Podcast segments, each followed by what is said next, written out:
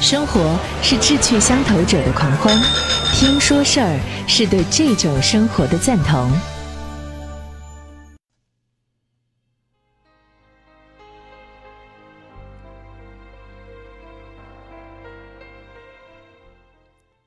路上听书馆，各位好，我是张瑞，继续我们本次分享。人生只有一件事儿。上一期我们说到了挺多的学啊，学什么呢？学活好，学不要讲大道理，学感同身受，学面对脾气，学说对不起，学习听人家说话，学习自己说话。今天我们继续学学什么呢？学赞美。现代人无论是职场修炼，还是为人父母，专家都要教大家说要用赞美的力量。许多人依法奉行，蔚然成风，都说好话，说别人爱听的话，净夸别人，有没有用呢？其实我个人对这个赞美的事情呢有所保留。特别是年轻一代现身职场之后呢，我更有一种直觉，就是他们身上的有些问题，可能是他们的父母滥用赞美教养子女之后的后遗症了。我这样想，当然和自己的成长经历有关系。在我们这一代人的成长过程当中，多数的父母、老师、上级都不习惯于赞美，自然而然你也就认为做好分内事是理所当然的，做的不够理想受责罚也是理所当然的。可想而知，这样长大的我当然不太习惯赞美，偶尔被赞美，常常会不知所措。要对他人给出赞美，除非是功绩卓著，否则不轻易为之。在赞美这件事情上，可谓。欠学习的。经过一番学习之后，我如今看到的有关赞美的四种情况：第一种人呢，执着于自己的个性或是习气，看不到别人的优点，吝啬赞美，这是不可取的；第二种呢，是为了自己的好处，用赞美激励或操控别人，虽然暂时有效，副作用却难以避免；第三种人，突破自己的限制。常常能够欣赏别人的优点，而且真心表达，人我皆大欢喜，境界不俗。第四种人呢，就是对生命有了透彻的了解，以助人为快乐，常能带着觉性，恰如其分的赞美，为别人的生命带来滋润和启迪，这才是赞美的最高境界了。我确实见识过这样的赞美大师，他的赞美不为满足自我，也不为满足对方的自我，而是给出灵魂当下最需要的养分。这样的赞美能够触动你生命当中细微甚至尚未完全觉察的部分，给你温暖和支持的同时，让你立刻感受到自己仍然有不足，仍然需要精进。给出这样赞美的人，就像能够听到你自己内心微弱而模糊的声音。并且把它清晰而坚定的说出来，让你知道自己很好，而且可以更好。这样的赞美让人马上回到生命的真相，感受到振奋而继续向前。那么，什么人可以给出这样的赞美呢？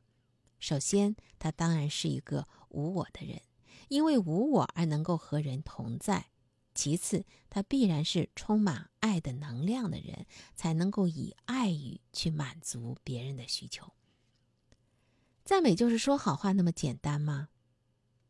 它本身其实是通过助人而修炼的关键。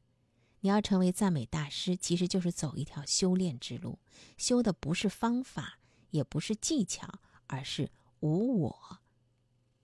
如果你有兴趣做一个赞美大师，那真的得开始修炼了。怎么个修炼法呢？学感恩。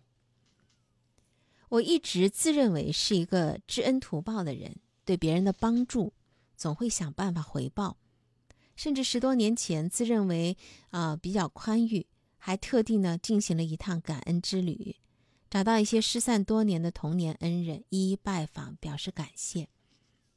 但是，直到最近，我有了进一步的学习，才明白，过去是用一自己的一把尺去衡量什么人、什么事儿应该知恩图报，这不过是在头脑当中的一个计算游戏，是自我膨胀的一个副产品。这衣锦还乡时啊，离真正的感恩之心那是十万八千里啊。在广度上，为什么我认为有些人和事不必感恩呢？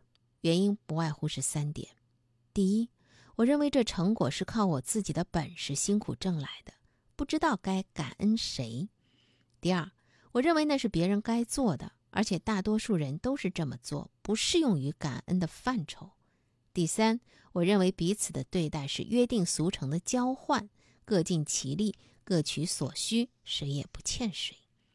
在感恩的深度上，我的不足更是严重了。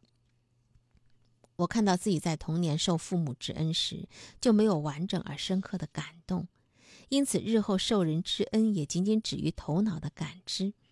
这样的感恩只不过是生命外围事上的付出和回馈，因为没有用真心的感受，因此受与施、施与受都没有到达生命的核心，无法带动生命前进。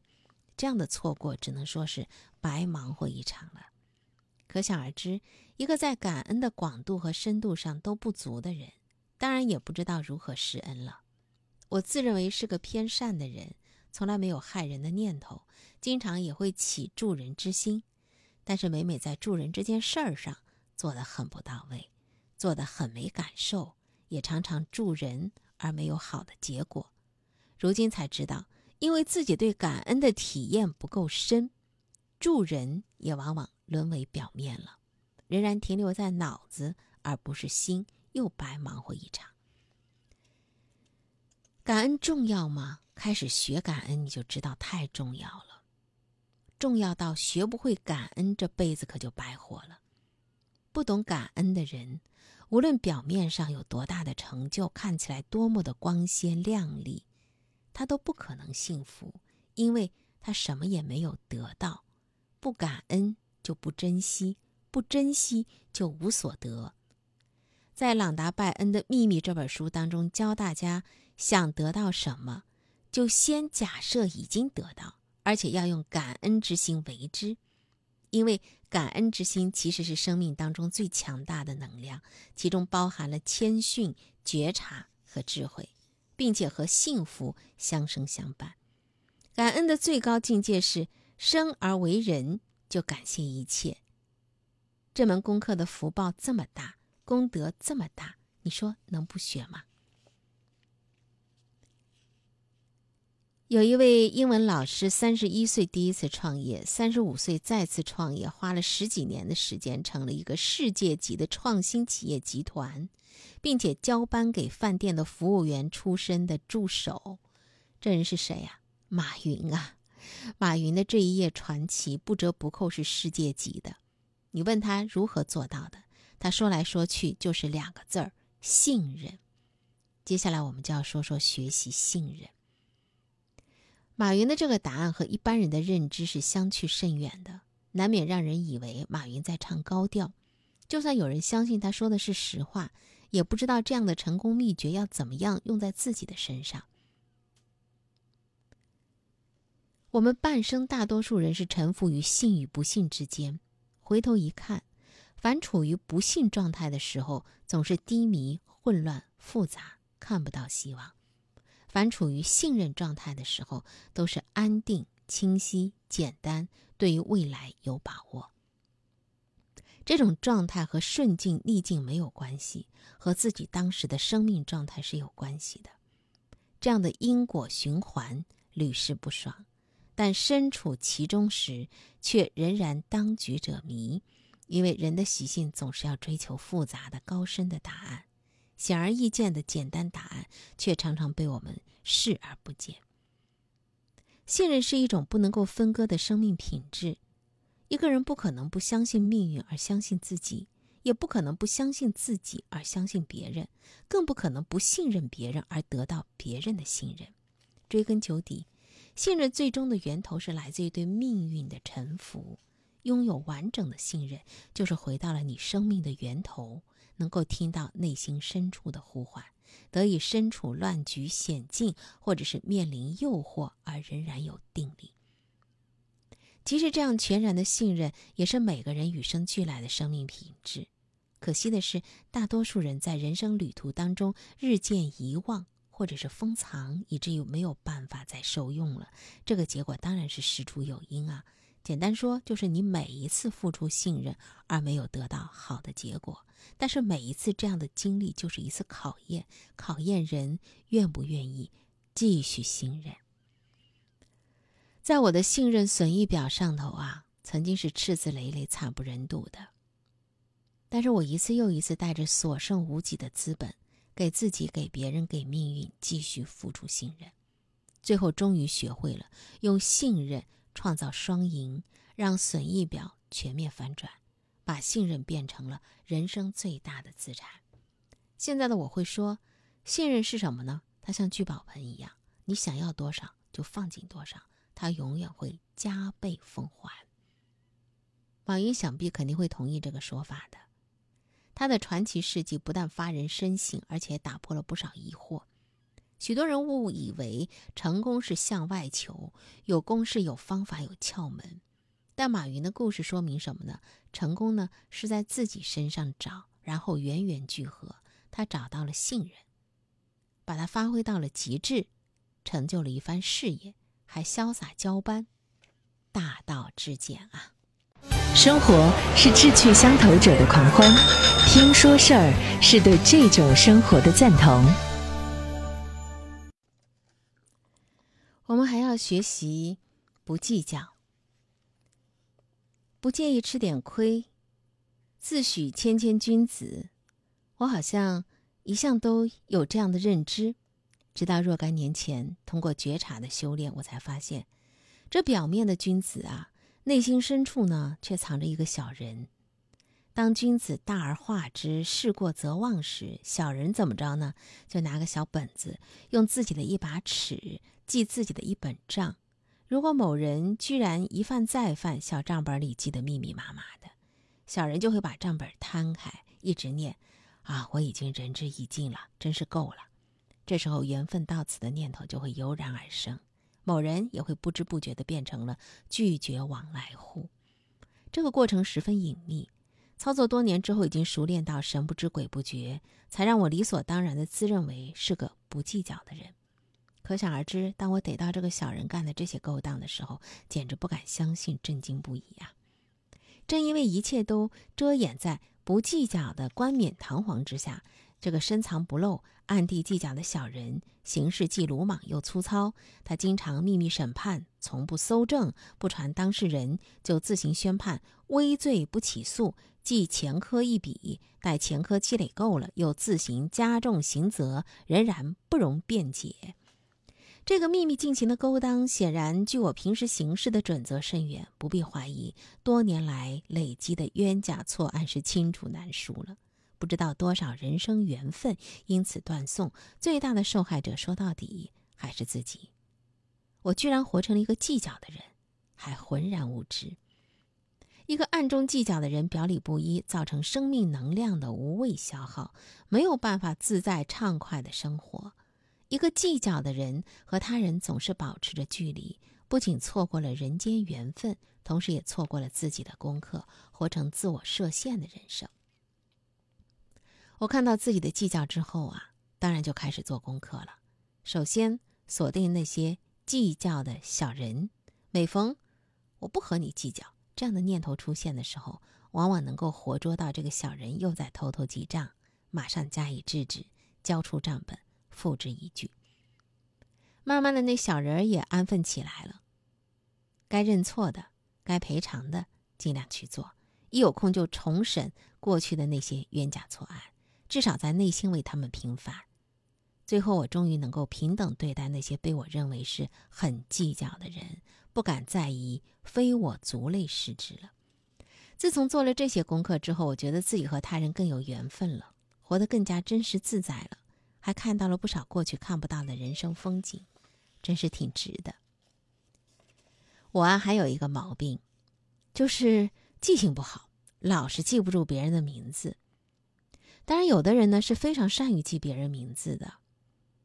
我呢，记不住，也没有刻意的去记，觉得啊，那些能够记住所有人名字的人，一定是有什么目的，必须要用这样的雕虫小技收揽人心，活得太辛苦。而我呢，这不是我的强项，还是我壮夫不为。我甚至还找台阶下，觉得有些人在我眼前晃来晃去的，居然没让我记住他们，一定是他们太没特色了。近年来遇到了一位我很佩服的人，他不为任何目的，只因为关心人就记住了很多人的名字，不仅是名字，还包括他们所说过的话、所做过的事儿和相遇的因缘。看到这样的高人，我才知道，啊，原来我的习性啊是其心可诛啊。原来在记不住名字这个小毛病的背后，是有一个傲慢、吝啬、懒惰。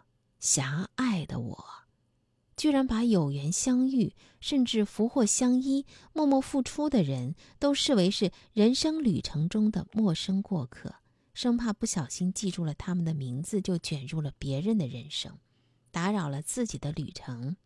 原来我是如此的目中无人。有了觉察，升起了惭愧，当然就得改。习性深重啊，欲改不易。首先得转念，我于是开始练习，不再把任何人视为过客，全部视为身边的人、家人。能与此生相遇，就算一面之缘，从此各奔东西，也应该格外珍惜。家人能够再度相聚，彼此打一声招呼，交换一个眼神，也是一种幸福。自从转念之后，这两年来，算算我好像多记了几百个人的名字了，自觉颇有进步。但日前遇到一位朋友，才知道还是差得太远。这位老兄生意做得不错，公司有两千多位员工，但他原本只叫得出几十位员工的名字。他受到我所佩服的高人影响之后，开始学习关心人，短短几个月，他就能够叫出八百多人的名字。在这个过程当中，他听到了许多原先听不到的话，看到了许多原先看不到的问题，下定决心。着手整顿一番之后，他如今每天进公司啊，都像回家一样，有着被家人需要、为家人付出的热情和自在。他的事业不再只是赚钱工具，员工也不再只是工作伙伴，而他也蜕变成了一个回家的男人。重点当然不仅仅是记名字啊，而是对待别人的起心动念。你待人如家人，你就在家；你待人如陌路。那你就是过客。如果人经常都是过客，那么这一生就算没回家，这世界也不是他的家。我现在了解什么叫天下一家，这和别人没有关系，只和自己有关系。你心中容得下多少人做你的家人，你在这世界上的家就有多大。而至于我呢，就从多记几个名字开始吧。聆听那些细微的声音，汇聚那些柔弱的能量。每一个故事都是开端，而不是结束。